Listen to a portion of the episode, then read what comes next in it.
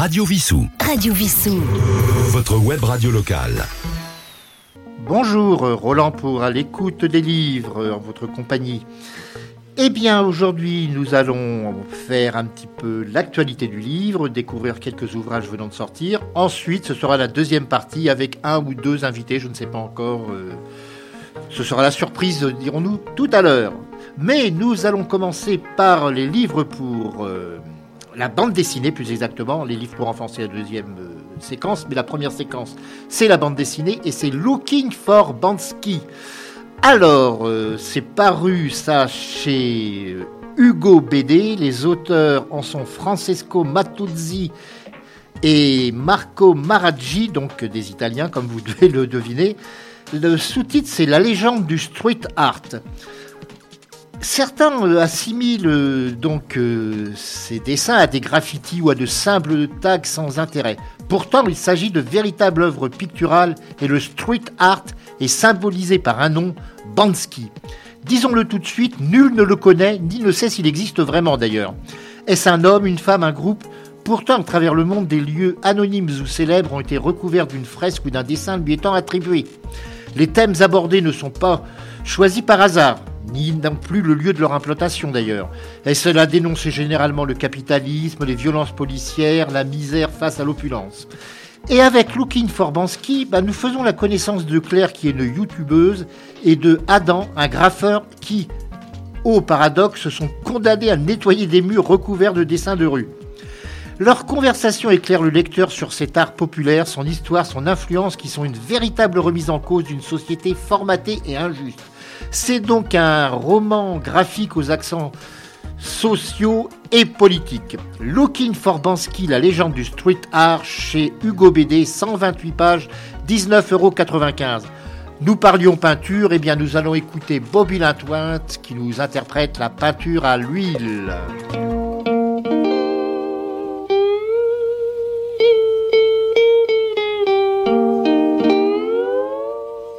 La peinture en la huile, c'est bien difficile huile, mais c'est bien plus beau dali daladi adadi que la peinture à l'eau.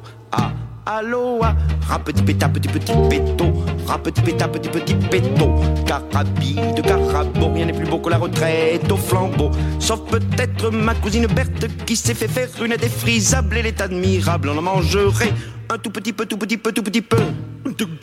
C'est un jeu face à. On dit de verre en Hawaïl. Et puis l'on termine Dali daladi adadi par plaisanterie fine. À l'autre sels, petit péta, petit petit péto, petit péta, petit petit péto, carabide, carabo, rien n'est plus beau que la retraite au flambeau.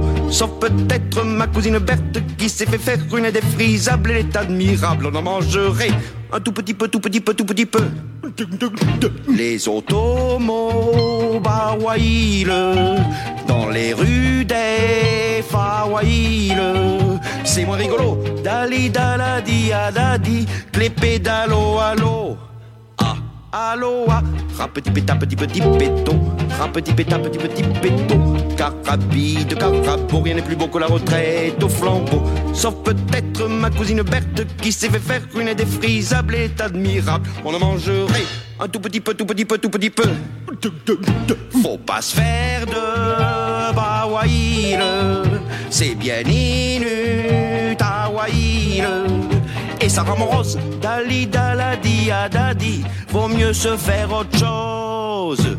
Aloha, petit péta, petit petit péto, petit péta, petit petit péto, carabide, carabo, rien n'est plus beau que la retraite au flambeau. Sauf peut-être ma cousine Berthe qui s'est fait faire une défrisable, est admirable, on en mangerait un tout petit peu, tout petit petit peu, un tout petit peu, tout petit petit peu, un tout petit peu, tout petit petit peu, un tout petit peu, tout petit petit peu. En.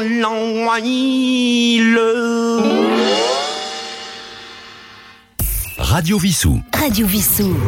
Votre web radio locale. C'était donc Bobby Lapointe dont on continue à célébrer le centenaire de la naissance à Pézenas. Nous passons maintenant au livre pour enfants avec Ticonte, conte traditionnel créole récolté et adapté par Didier et Jessica Reus Nliba avec des dessins de Dolon, c'est paru aux éditions à vol d'oiseau. Dans les Antilles francophones, les conteurs ont pour coutume de commencer la soirée par la formule et cric, et crac, et. Ils ajoutent ensuite est-ce que la cour dort? Et les gens répondent non, la cour ne dort pas. Mais le monde créole ne se réduit pas aux Caraïbes et à l'Amérique centrale, mais s'étend également dans l'océan Indien, Comores, Mayotte, Réunion, Madagascar. Ticonte, conte traditionnel créole, nous permet de découvrir les histoires narrées lors des veillées durant des générations. La première partie de ce recueil fait voyager le lecteur aux Antilles-Guyane où évoluent Compère Lapin, Tijan ou Compère Zamba l'éléphant. Qu'on ne s'étonne pas que certaines histoires intègrent des animaux africains, puisque les habitants de ces îles sont pour nombre d'entre eux les descendants d'esclaves déportés lors de la traite négrière, et certains contes permettent de railler le colon exploiteur. Dans la seconde partie, nous nous rendons à La Réunion, à Madagascar, sur l'île Maurice, où certains personnages comme Tijan existent également. Mais il y a aussi des animaux, héros, vainqueurs ou vaincus de fables séculaires à vos enfants ainsi qu'à vous-même de vous plonger dans ce monde de légendes qui valent largement par leur inventivité ce que la télé présente à longueur d'année. Et nous allons écouter alors une chanson pour enfants, non pas du créole antillais, mais du créole réunionnais. La chanson s'appelle, alors je vais vous expliquer pourquoi, Tipayanque. Alors le tipaille, c'est un oiseau qu'on trouve à la Réunion et qui est assez petit, mais qui a une queue très très longue et très fine, comme s'il avait une queue dans le derrière. C'est pour ça que ça s'appelle un paille en queue. Voici donc Petit paille en queue par une chanteuse s'appelant Jacqueline Farayol. Moi nana paille queue, la plume les comme en coton. Moi nana dit paille queue, va la mer chercher poisson. Moi nana dit paille en queue, la plume les comme en coton. Moi nana dit paille en queue, Lisa va la mer chercher poisson. Allez pas baigne dans le bord la mer, faites attention, chini galabert. Allez pas baigne dans le bord la mer, faites attention, chini galabert. Mon joli petit paille en queue, li volé, li volé. Mon joli petit paille en queue, la plume l'est encore frisée mon joli petit paillon que li volé, li volé. Mon joli petit paillon que la plume l'est encore frisée. Allez, papa, dans le bord la mer, faites attention, chini galabert. Allez, papa, dans le bord la mer, faites attention, chini galabert. Un jour, maman paillon que l'a dit son petit, mais où l'est entêté? Écoute, maman paillon que l'a pas besoin fait ou de futer. Un jour, maman paillon que l'a dit son petit ou les tété. Écoute, maman paillon que l'a pas besoin fait ou futé. Allez pas bain dans le bord la mer, faites attention, génie galabert. Allez pas bain dans le bord la mer, faites attention, génie galabert. Quand même vous petit paillon que l'a pas besoin aller morse loin. Votre zèle n'a pas encore poussé dans la mer d'un amant soin. Quand même vous, petit paillon, que n'a pas besoin d'aller morse loin. Votre zèle n'a pas encore poussé dans la mer d'un amant soin. Allez pas ben dans le bord la mer, faites attention, génie galabert. Allez pas ben dans le bord la mer, faites attention, génie galabert. Le joli petit paillon que l'a voulu fait son malin. La paille écoute son moment, l'était mangé par le requin. Le joli petit paillon que l'a voulu fait son malin. La paille écoute son moment, l'était mangé par le requin. Allez pas bain dans la mer, faites attention, Ginny Galabert. Allez pas bain dans le la mer, faites attention, Ginny Galabert. Allez pas bain dans le la mer, faites attention, Allez pas bain dans le pique ton derrière. Radio Vissou. Votre web radio locale. Nous allons passer à un ouvrage tout à fait différent, c'est le moins qu'on puisse dire. Alors l'auteur est très connu, c'est Bernard Werber, qui a écrit un certain nombre d'ouvrages consacrés aux fourmis et aux rats qui prennent euh, le monde, qui deviennent les maîtres du monde. Mais là, il s'agit de un livre qui s'appelle La Diagonale des Reines.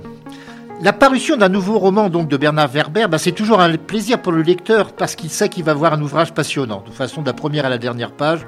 En ce qui me concerne, je n'ai jamais été déçu. Et cette diagonale des reines, elle tient cette promesse de qualité. Et il faut savoir que c'est une histoire qui se déroule sur près de 80 ans. C'est la confrontation entre deux joueuses d'échecs de génie. L'une d'elles est Nicolas O'Connor, c'est la fille d'un milliardaire rouge, dirons-nous australien, parce qu'il finance les mouvements euh, en Irlande indépendantiste. Elle est autophobe, c'est-à-dire qu'elle ne supporte pas la solitude. L'autre, c'est Monica McIntyre, qui est américaine. Elle vit seule avec sa mère et déteste la foule. C'est vraiment l'inverse l'une de l'autre. Dès leur première rencontre à l'âge de 12 ans lors d'un championnat d'échecs, elles vont se révéler adversaires absolus, puis ennemis mortels au fil des années, épousant des causes totalement opposées puisque la première va se retrouver dans le camp des Russes, l'autre dans le camp de la CIA. La diagonale des reines, c'est en quelque sorte une partie d'échecs dont les pions sont les hommes, les femmes et les événements ayant marqué l'humanité. Guerre, attentats, influence politique. Nicole et Monica symbolisent les idéologies dominantes de près d'un siècle dont on ne sait laquelle a vaincu l'autre. C'est une œuvre de fiction, mais aussi bah, bien plus que cela. Et eh bien, j'ai cherché une chanson qui pouvait cadrer avec cette euh, histoire, avec ce roman, et j'ai trouvé une chanson de Nadia qui s'appelle Ami ennemi.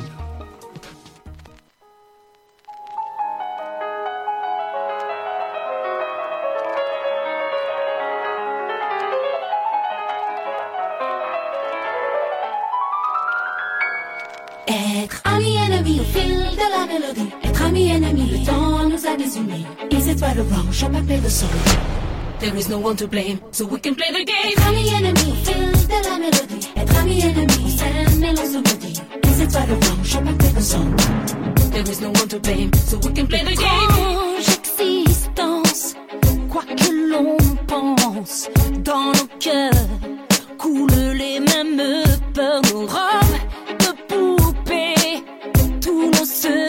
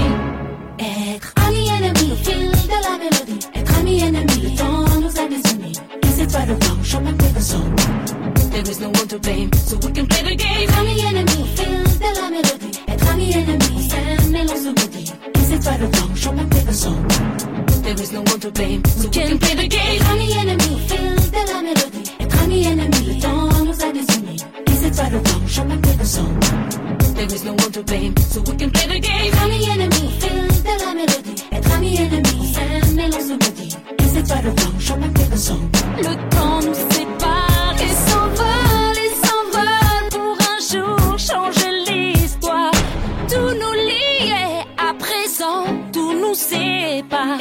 Être ami ennemi fil de la mélodie. Être ami ennemi, le temps nous a désunis. Is it right or wrong? Je m'appelle le son. There is no one to blame, so we can play the game. Ami ennemi fil de la Ami mélodie. ennemi. Ami ennemi, le temps nous a Ami désunis. Is it right or wrong? Je m'appelle le son. Chopin play the There is no one to song, blame, so we can play the game. Ami ennemi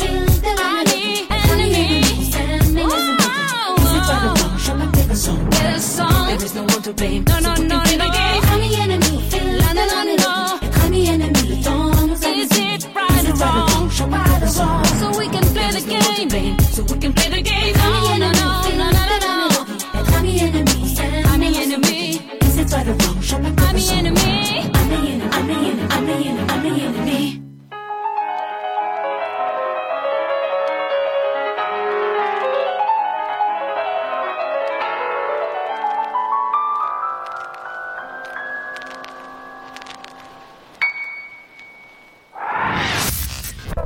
Vissou.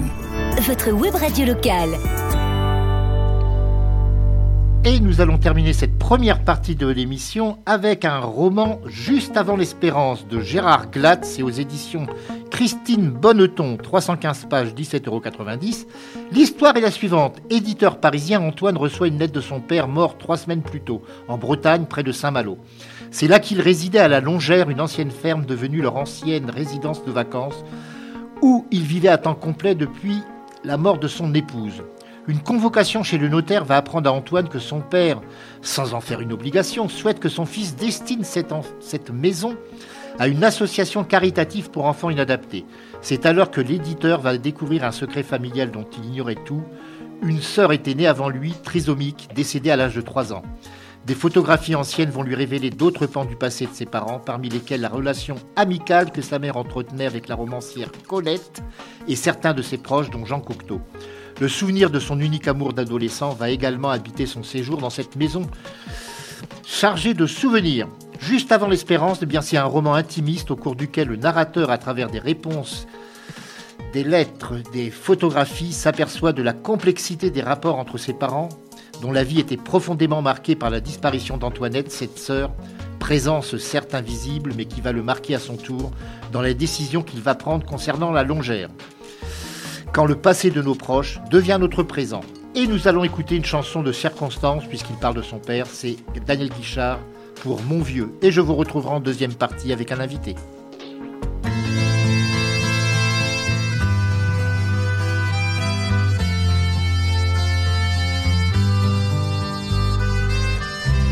Son vieux par-dessus râpé, il s'en allait l'hiver, l'été, dans le petit matin frileux.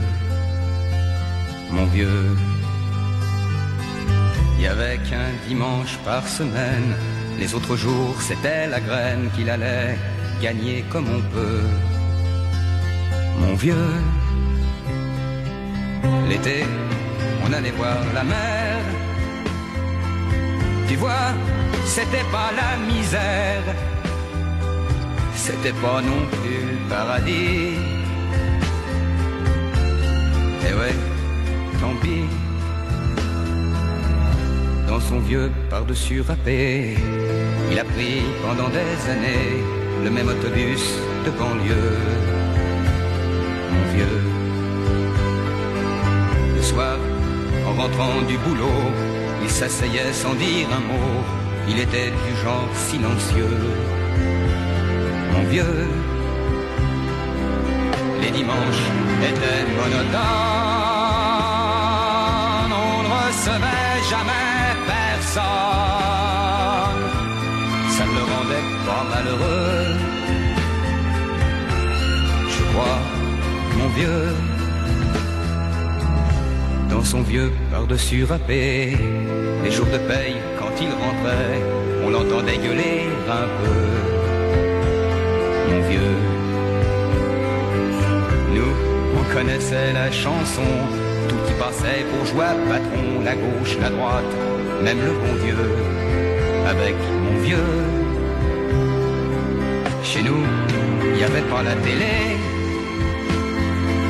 c'est dehors que j'allais chercher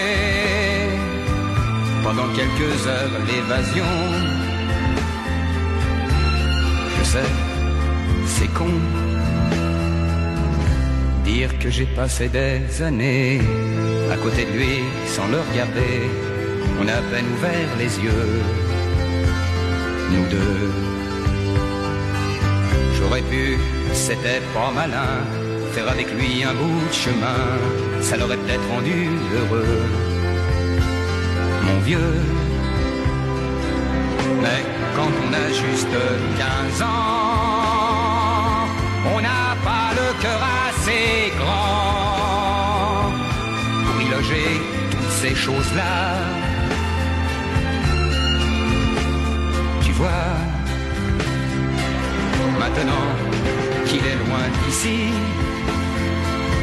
en pensant à tout ça, je me dis, j'aimerais bien qu'il soit près de moi. Papa.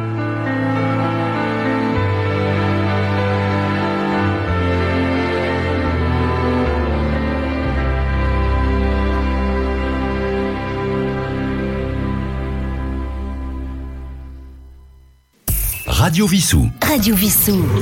Votre web radio locale. Vous êtes toujours à l'écoute des livres en compagnie de Roland et pour le début de cette deuxième partie d'émission, je suis en compagnie de Pierrick Guillaume pour un ouvrage appelé Racine, mais c'est le deuxième ouvrage de la série Jake Cooper, Police judiciaire, paru chez Mareuil Éditions. Pierrick Guillaume, bonjour. Bonjour. Vous êtes chef d'un groupe d'enquête de la police judiciaire de Paris et vous avez coécrit avec Alexandre Fouchard donc ce deuxième roman. Et je pense qu'il va y en avoir d'autres avec euh, cette euh, héroïne qui est amenée à devenir euh, régulièrement sur la scène de l'édition. Exactement. Tout, est parti en fait de, Ça fait plusieurs années qu'on écrit avec Alexandre Fouchard et les, premières, euh, les premiers manuscrits ont été euh, distribués et ont été publiés par un magazine de mode féminin qui s'appelle Faust Magazine et qui nous avait sollicité pour écrire des nouvelles policières. Donc pendant trois ans, nous avons écrit et coécrit ces nouvelles policières qui euh, sont parues de façon trimestrielle dans ce magazine de mode et de culture. Et au bout de trois ans, les éditions Mareuil nous ont de leur côté sollicité pour en faire des ouvrages. Le premier tome est sorti l'année dernière, il s'appelle Jay Cooper Polyjudiciaire, et le deuxième tome est sous-titré Racine, euh, vient de sortir pendant euh, juste avant les vacances d'été. Tout à fait. Voilà. Alors, vous avez eu quand même euh, des éloges de quelqu'un qui, qui, est quand même un, comme disait Coluche, un professionnel de la profession, puisque Claude Cancès vous a dressé des lauriers. Claude Cancès, c'est l'ancien patron du 36 Quai des Orfèvres, ce n'est quand même pas n'importe qui. Alors, c'est pas n'importe qui, et puis c'est un des des, des co-écrivains de l'histoire du, du 36 Quai des Orfèvres. Oui, chez, chez Mareuil également d'ailleurs. Chez Maillard Édition également. Et oui, oui, c'est une figure de la police judiciaire et une figure de l'histoire de la police judiciaire. Nous allons donc euh, entrer dans cet ouvrage Racine, le deuxième tome de Jake Cooper, police judiciaire. Alors, dès le début, et ça figurait déjà dans le premier volume que j'ai lu et que j'avais chroniqué sur le blog de cette émission à l'époque, on s'aperçoit qu'il n'est pas facile de concilier la vie professionnelle dans, euh, dans, ce genre de métier avec la vie privée. Alors, c'est tout à fait vrai. C'est-à-dire que c'est une des difficultés de ce métier, c'est-à-dire euh, que nous sommes soumis à l'actualité criminelle de la capitale.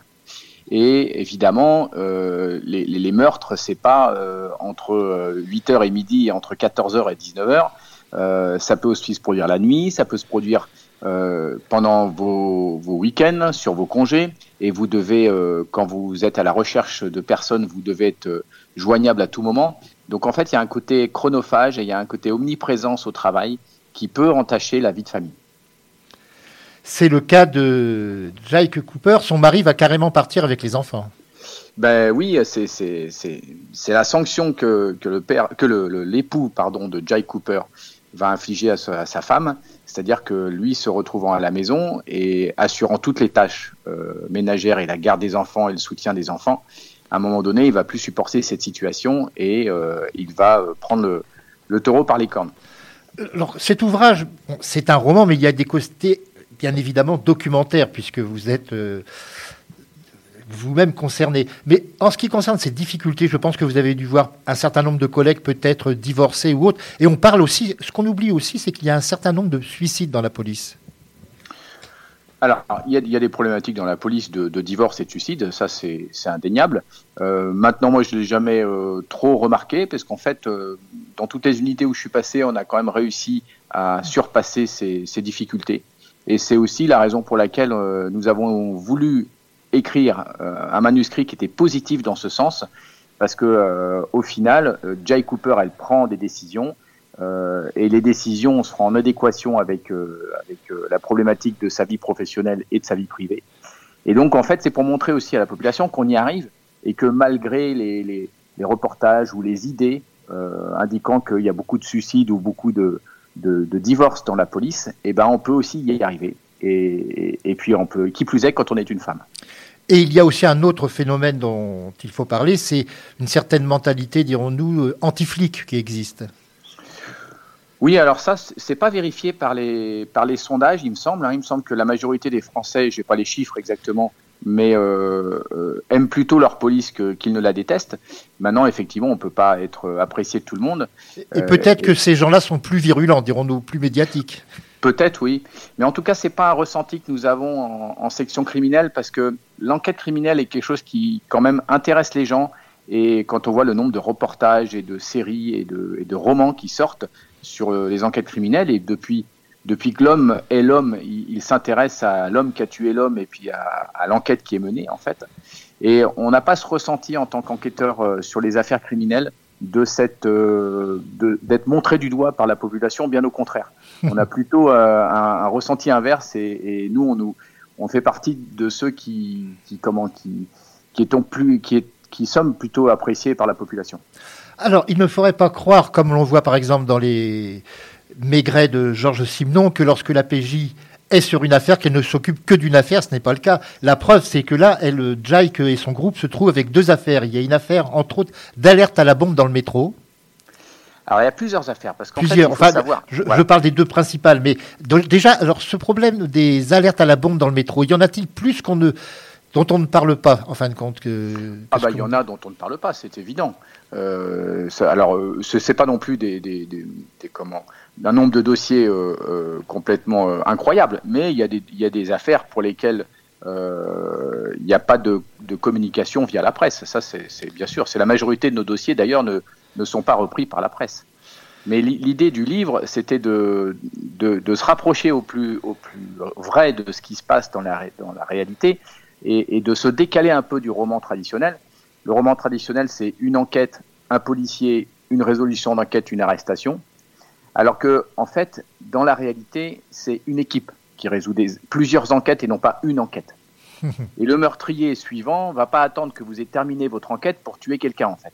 Vous pouvez avoir donc des, enquêtes de meurtre qui se chevauchent, qui se télescopent, et ça vient polluer la qualité de l'enquête initiale ou d'une plus grosse enquête.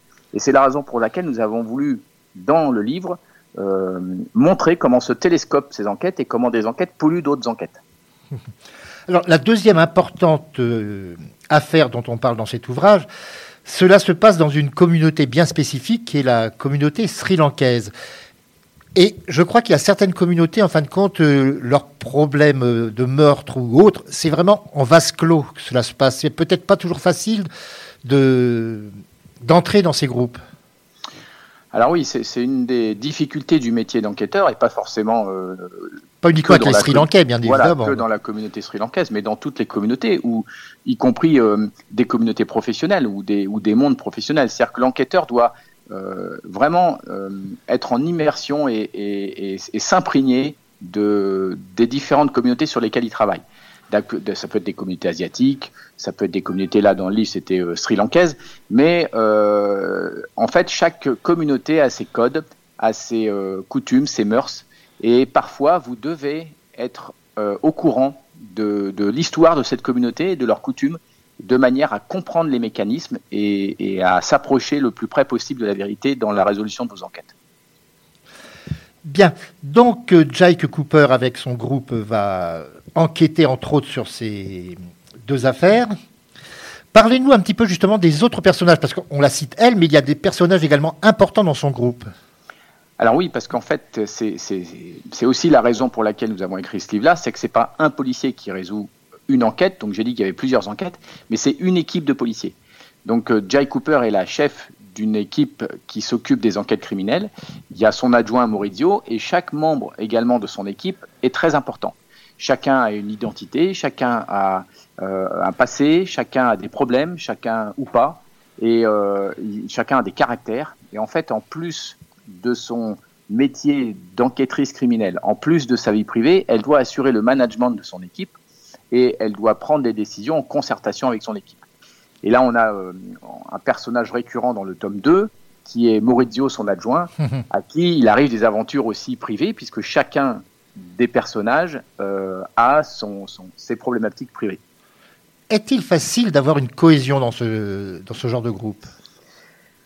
Alors oui et non. Euh, oui parce que euh, tout le groupe est réuni sur des mêmes valeurs républicaines.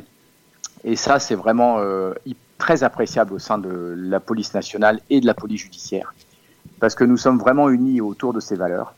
Et non parce que, euh, bah, parce que chacun a des caractères différents et que euh, les décisions peuvent être contestées au sein du groupe. Et euh, Jay Cooper a, a mis en place un management participatif et non pas un management directif. Donc le fait qu'elle fasse participer les membres de son équipe aux décisions qu'elle prend, eh évidemment, ça rajoute de la difficulté, mais ça ne fait que accentuer la richesse de ce personnage.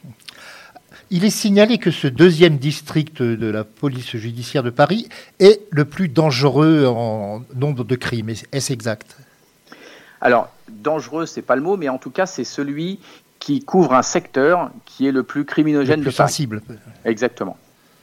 On peut donner à peu près les arrondissements sans. Alors oui, oui, c'est le, le, le deuxième DPJ couvre le 10e, 11e, 12e et le 18e, 19e, 20e, les six arrondissements du nord-est de Paris.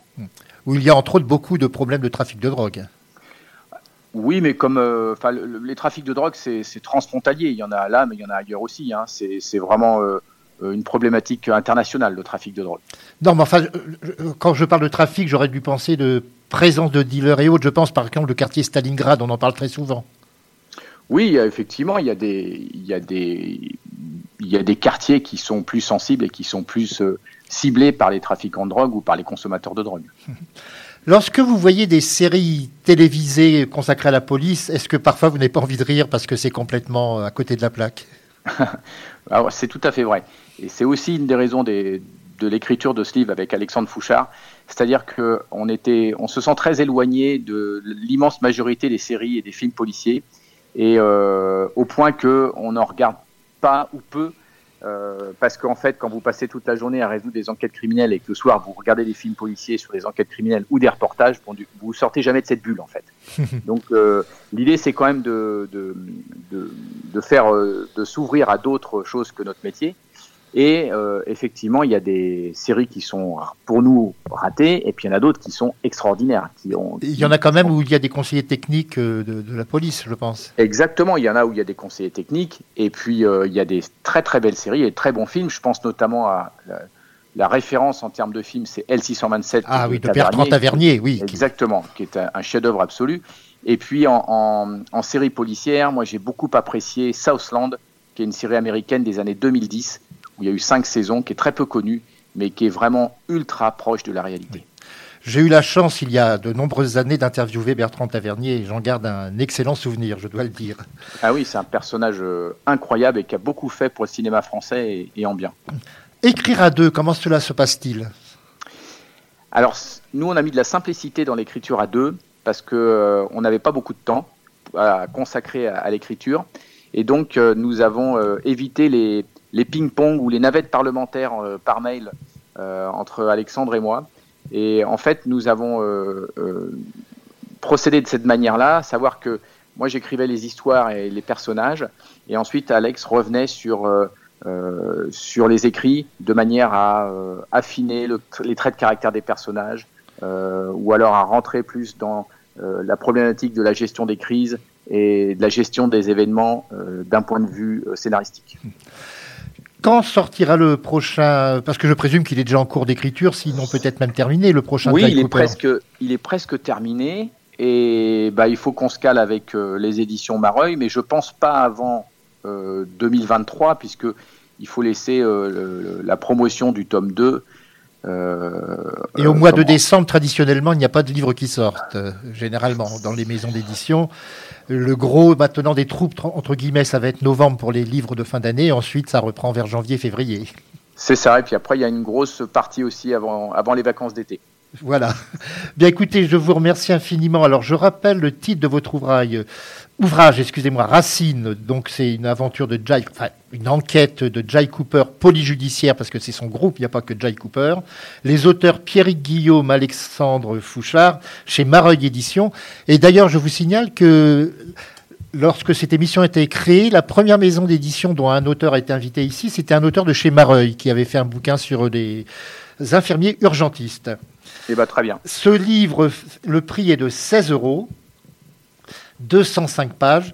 Et j'ai toujours pour habitude de terminer l'émission avec, enfin, ou euh, dirons-nous la partie avec un invité, avec une chanson un peu en rapport. Alors bon, c'était peut-être pas très évident. Malheureusement, la police a été assez souvent confrontée ces derniers temps avec des problèmes de, de mort par terrorisme.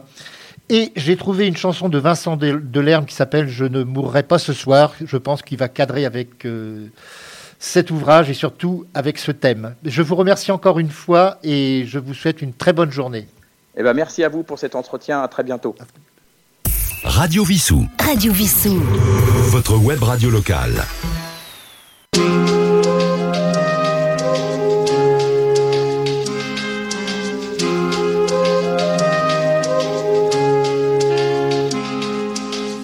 Il y a une qui penche, une robe de tennis blanche, et la peau qui a froid, il y a ça.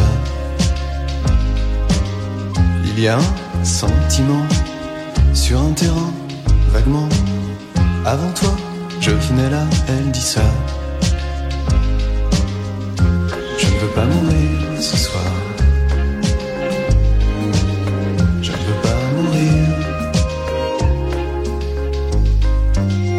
Il y a une les deux mains dans les manches. Il y a un soir d'été démodé. Il y a une ville autour. Il y a la fin du jour. Il y a un cœur qui bat. Il y a ça. Je ne veux pas mourir ce soir.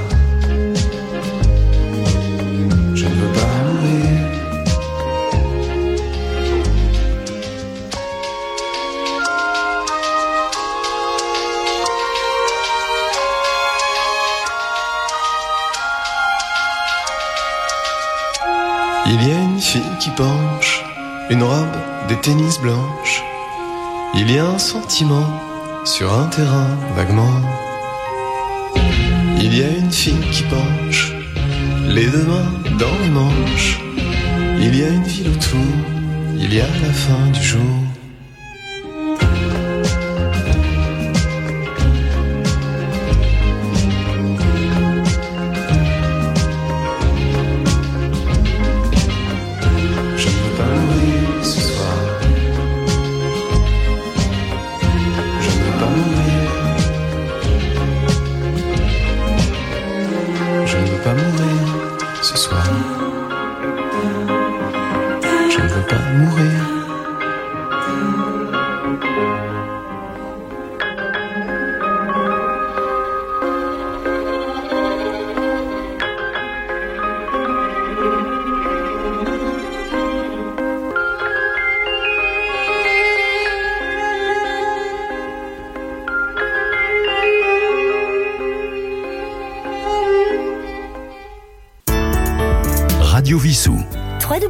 www.radiovissou.fr J'ai le grand plaisir d'être maintenant euh, par téléphone en compagnie de Laurent Decaux pour Avant la fin du monde, qui est un roman paru chez Albin Michel. Laurent Decaux, bonjour. Bonjour. Alors ce Bonjour n'est pas votre premier euh, roman. Moi, j'avais lu Le Roi Folle, qui était paru en 2019, qui était ça. consacré à ce roi, euh, malheureusement, bon, qui, qui a sombré dans la folie. Exactement. Et je, je crois que d'ailleurs c'est avec sous son règne que sont apparues les cartes à jouer, si mes souvenirs sont exacts.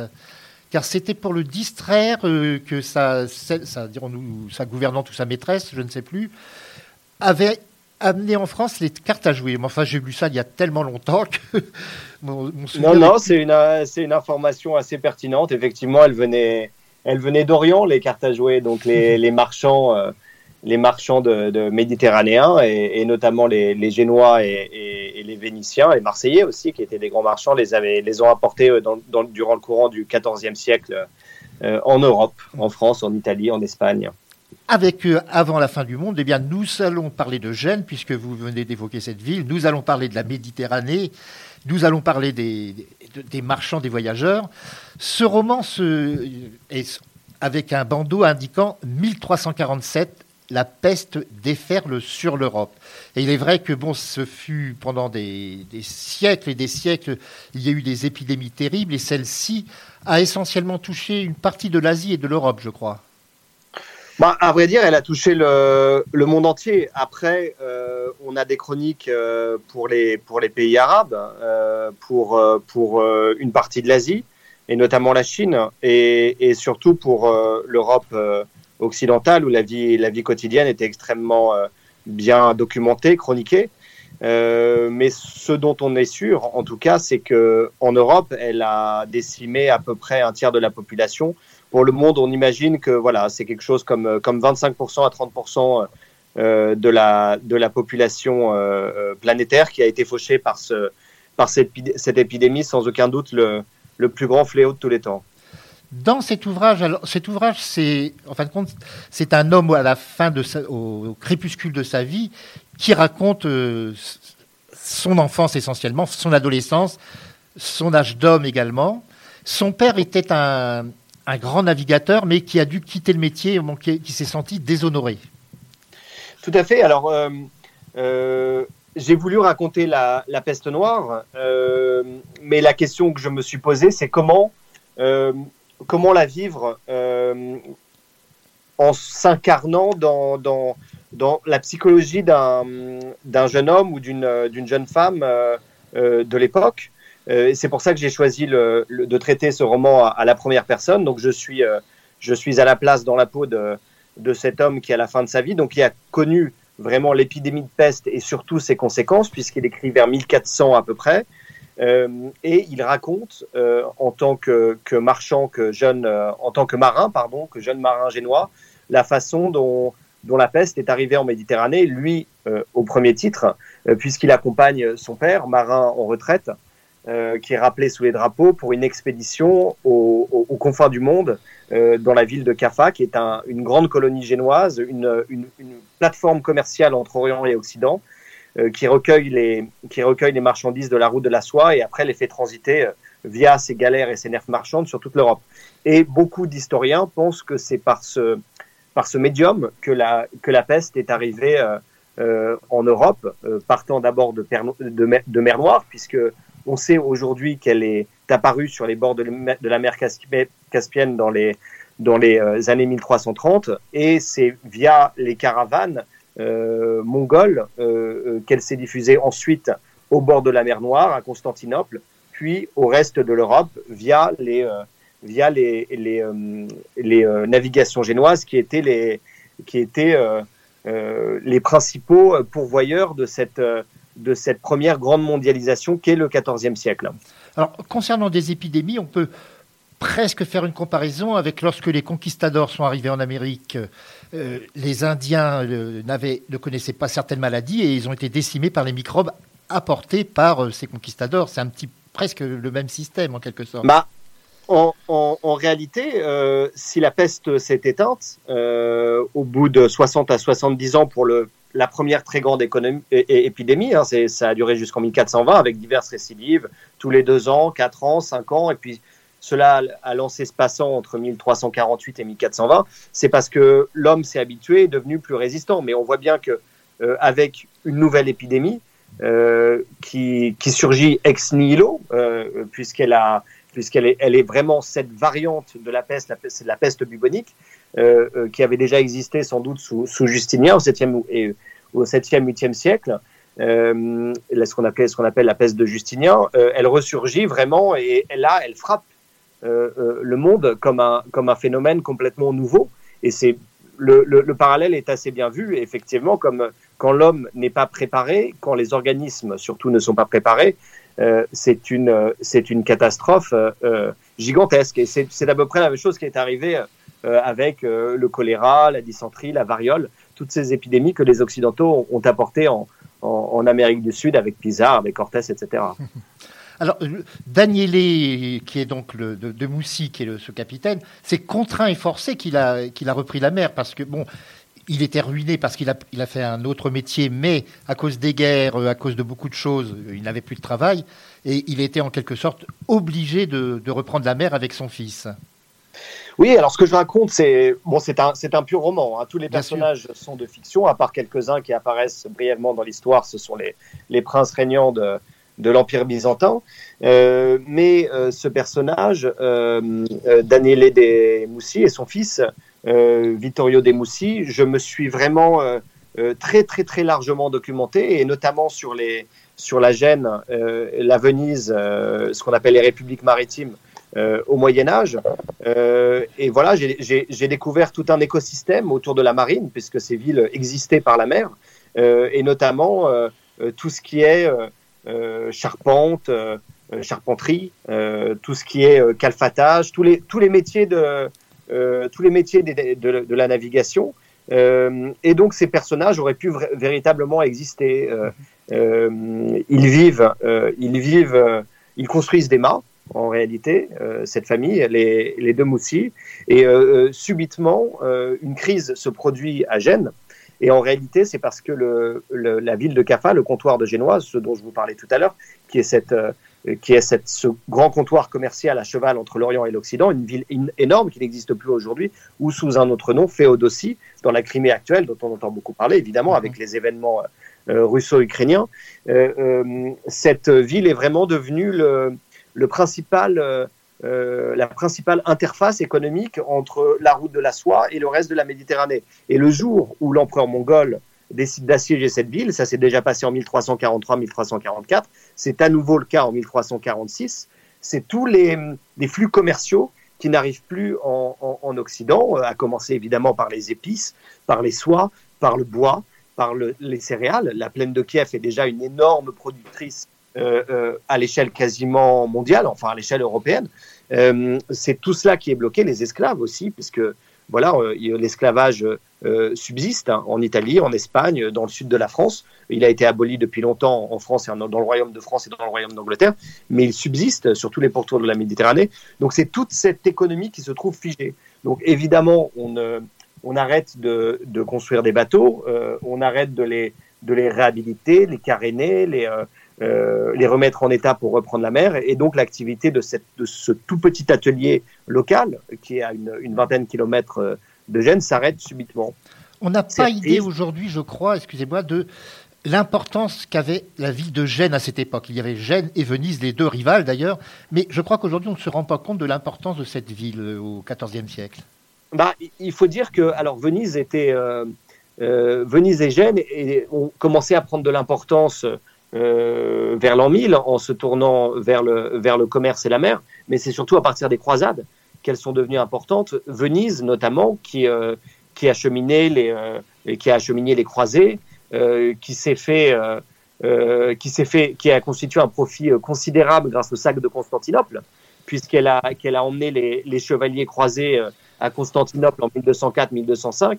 Ceux-ci ne réussissant pas à payer leurs armateurs, et donc les Vénitiens ont décidé, enfin c'est un motif parmi d'autres, de prendre la ville et euh, ont largement euh, honoré les, euh, les factures qu'ils devaient aux, Vénitiens.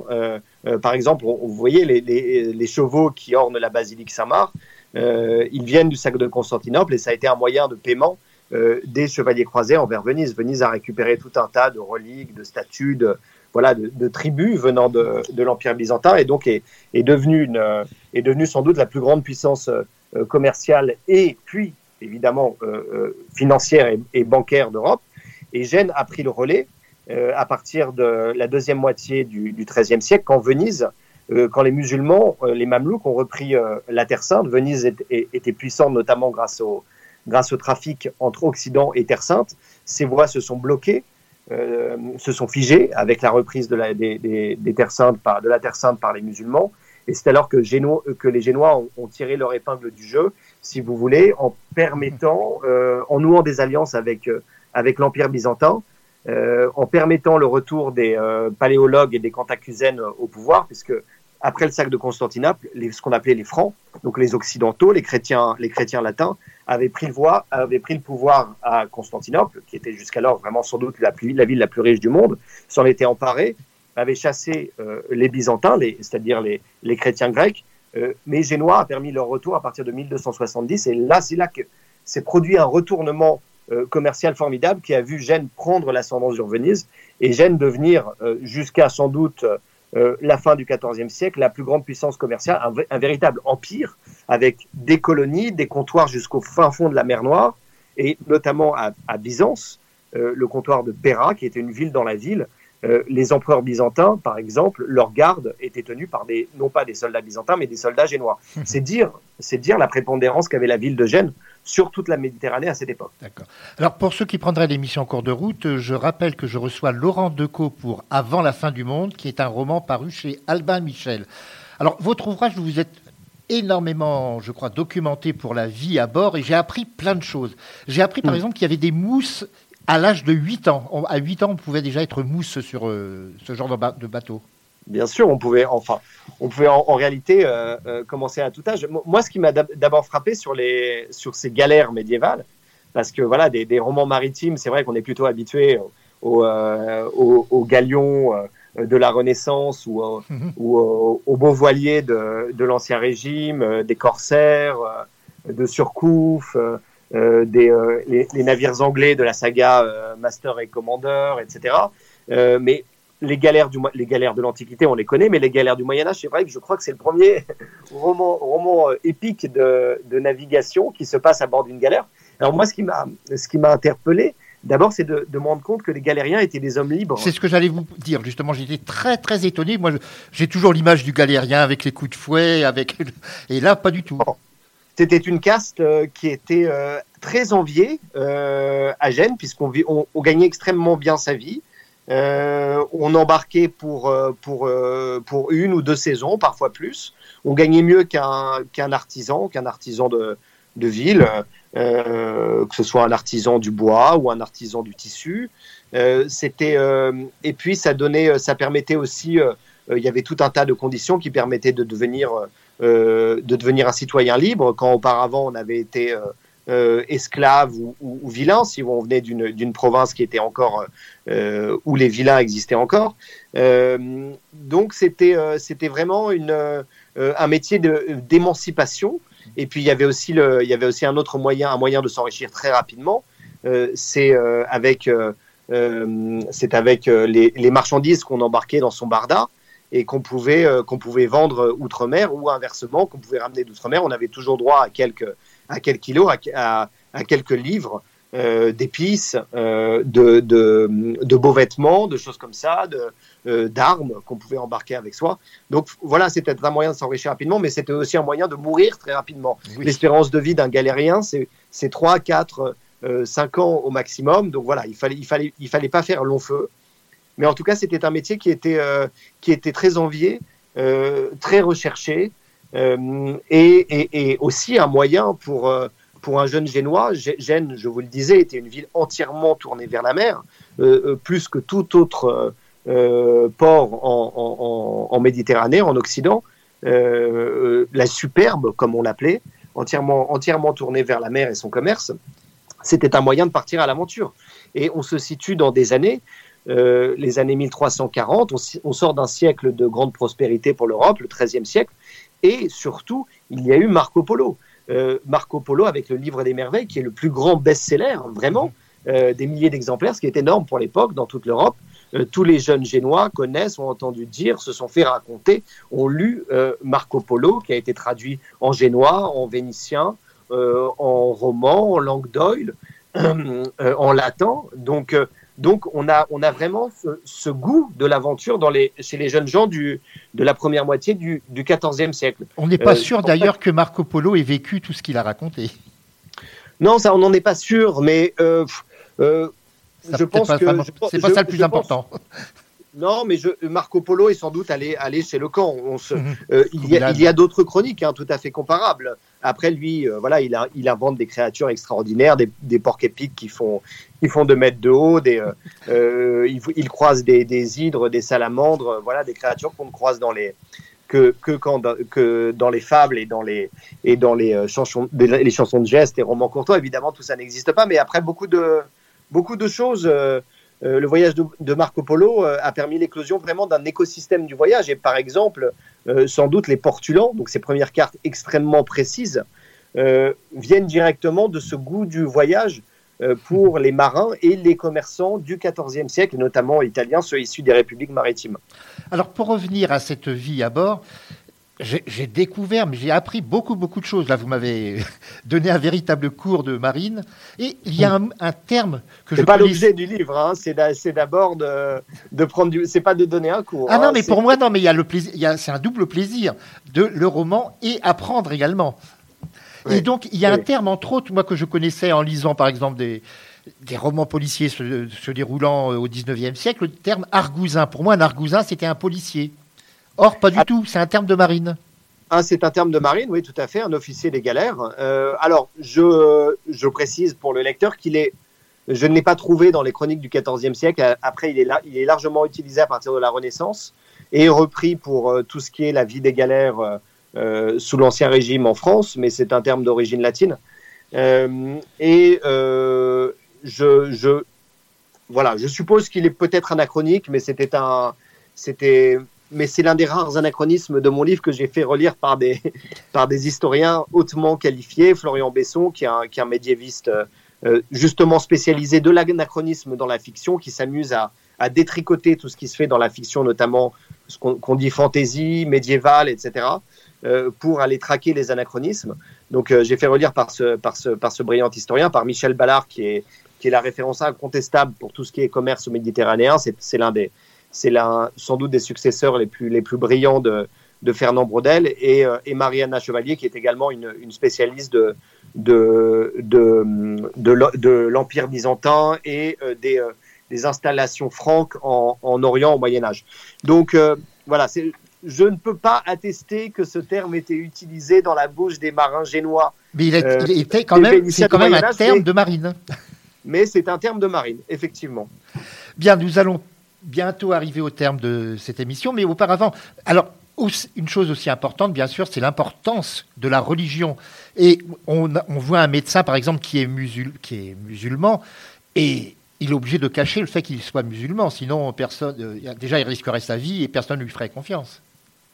Oui, alors ça c'est euh, euh, c'est Raïm, mhm. le, le, jeune le jeune musulman qui va qui va être embarqué sur la sur la, sur la galère de Vittorio et, et, et Daniele. Et effectivement, euh, je vais pas déflorer la, non, non, pas euh, la, dernière, la, dernière, partie du livre, c'est un peu compliqué, mais oui, évidemment, euh, euh la peste entraîne tout un tas de, de préjugés, d'idées reçues. comme avec le, le Covid, il faut se trouver des, des boucs émissaires. Hein. D'ailleurs, je, je vois ce livre comme un, sur la peste comme un miroir sur notre temps.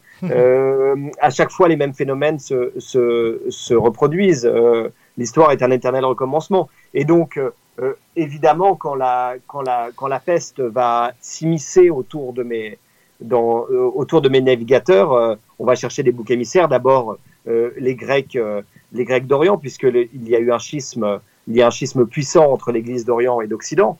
Euh, donc on les prend en grippe. On pense que, que le châtiment, euh, que c'est un châtiment de Dieu, le fait que c'est que toute cette partie du monde soit, soit schismatique et, opposée au pape qui est alors en Avignon. Et, et, les, euh, les progrès des musulmans en Orient aussi sont vus comme sont vus comme révélateurs des échecs des chrétiens, les reculades successives. les avancées successives de l'Empire ottoman, les, reculades de Byzance, celles des, des chrétiens francs en Terre Sainte, euh, tout cela est vu vraiment comme euh, sans doute l'origine de cet immense châtiment, euh, châtiment divin. On n'a pas d'explication rationnelle à un tel fléau, à, une maladie qui va faucher ses voisins, ses parents, ses enfants, parfois des familles entières. Donc un musulman, évidemment, c'est le bouc émissaire tout trouvé pour pour ces navigateurs quand la peste s'abat sur eux. Alors, avant que nous terminions, je voudrais déjà signaler que l'illustration de la couverture, c'est elle est due à un de mes peintres préférés qui est Bruegel l'Ancien. Bien sûr, il est né euh, plus tard. Il mais est postérieur. Postérieur, mais bon, c'est une bataille navale, donc ça, ça cadre tout à fait bien. Et ma dernière question sera la suivante. Bon, je pense que vous avez déjà peut-être un autre ouvrage en chantier, mais pensez-vous essentiellement travailler sur le, dans vos romans sur le Moyen Âge ou pensez-vous également Ah non, ah non, je crois que j'en suis arrivé au bout. Il m'a fallu, euh, voilà, c'est mon troisième roman en cinq ans. Euh, les trois, euh, les trois évoquaient le Moyen Âge, mais je crois que c'est un cycle. D'ailleurs, il y a des, il y a des passerelles entre les livres. Et euh, je voulais raconter le XIVe siècle parce que c'est un, c'est un siècle, euh, c'est un siècle flamboyant de noirceur qui est, qui est tout en clair-obscur, euh, avec d'une part toute cette spiritualité écrasante et en même temps toutes ces calamités, la France, l'Angleterre, la guerre de Cent Ans, bien sûr, la peste noire, qui est, qui est un, un désastre euh, euh, sans précédent, la crise démographique, euh, le schisme pour l'Église, qui est vu comme une malédiction divine par les chrétiens, euh, et en même temps toute cette résurgence du sacré, les danses macabres, euh, le chant, on en parlait tout à l'heure, le chant, gré, le chant grégorien avec Guillaume de, Mach, de Machaut, par exemple, toute la, ces, cette littérature flamboyante, cette poésie, une véritable renaissance dans la poésie avec, euh, avec Pétrarque, avec Boccace, qui vont donner le- leur lettre de noblesse à la, à la littérature euh, euh, vulgaire, avec Dante aussi. Donc, euh, c'est un, un siècle de grande misère, de grande tristesse, parce que la, la peste, comme le Covid a une, vraie, à une moindre mesure, à une large, largement moindre mesure, provoque quand même une, une société très mélancolique, mais en même temps euh, qui, est, qui est, je trouve, euh, tout à fait lumineuse euh, par son art. Euh, donc voilà, il me semble qu'avec ces, qu'avec ces trois romans, j'ai- bouclé, et ce troisième livre, je, je boucle un cycle sur le Moyen Âge, et non, je voudrais m'attaquer désormais à d'autres euh, à d'autres époques. Ben, J'espère que nous aurons le plaisir de vous retrouver pour d'autres euh, époques. Alors, je n'ai pas du tout voulu m'étendre là-dessus, mais avec votre nom, Laurent Decaux, je pense que beaucoup d'auditeurs ont compris que vous étiez le fils de l'historien Alain Decaux. Et je voudrais faire une confidence. Il y a 37 ans, je faisais une émission avec votre père pour son Victor Hugo. Et Ah, bah, 37 ans après, c'est avec son fils, et pour moi, c'est c'est un grand bonheur, une grande joie. Voilà, bah écoutez, la fin d'un cycle et le début d'un autre. Ben voilà. Alors, je, je ne pense pas que je serai encore au micro dans 37 ans, mais faut- ça serait très- vraiment miraculeux. Alors là, j'aurais presque battu Jeanne Calment. Nous allons terminer cette émission alors en musique. J'ai choisi une chanteuse qui est disparue il y a quelques mois, que j'avais vue sur scène il y a, dans les années 80, Angélique Ionatos, qui est une chanteuse grecque qui chantait des poètes anciens, mais qui chantait également des poètes modernes, parmi lesquels Mikis Theodorakis. Et c'est une chanson consacrée à la mer, puisque s'appelle Mia Thalassa. Ça ne pouvait donc que bien aller avec euh, le thème que nous avons abordé aujourd'hui. Laurent Decaux, je rappelle le titre de l'ouvrage, Avant la fin du monde. C'est un roman paru chez Albin Michel. Alors j'ai toujours pour habitude dans cette émission de donner un peu plus de précision. Il fait 526 pages et le prix en librairie est de 21,90 euros.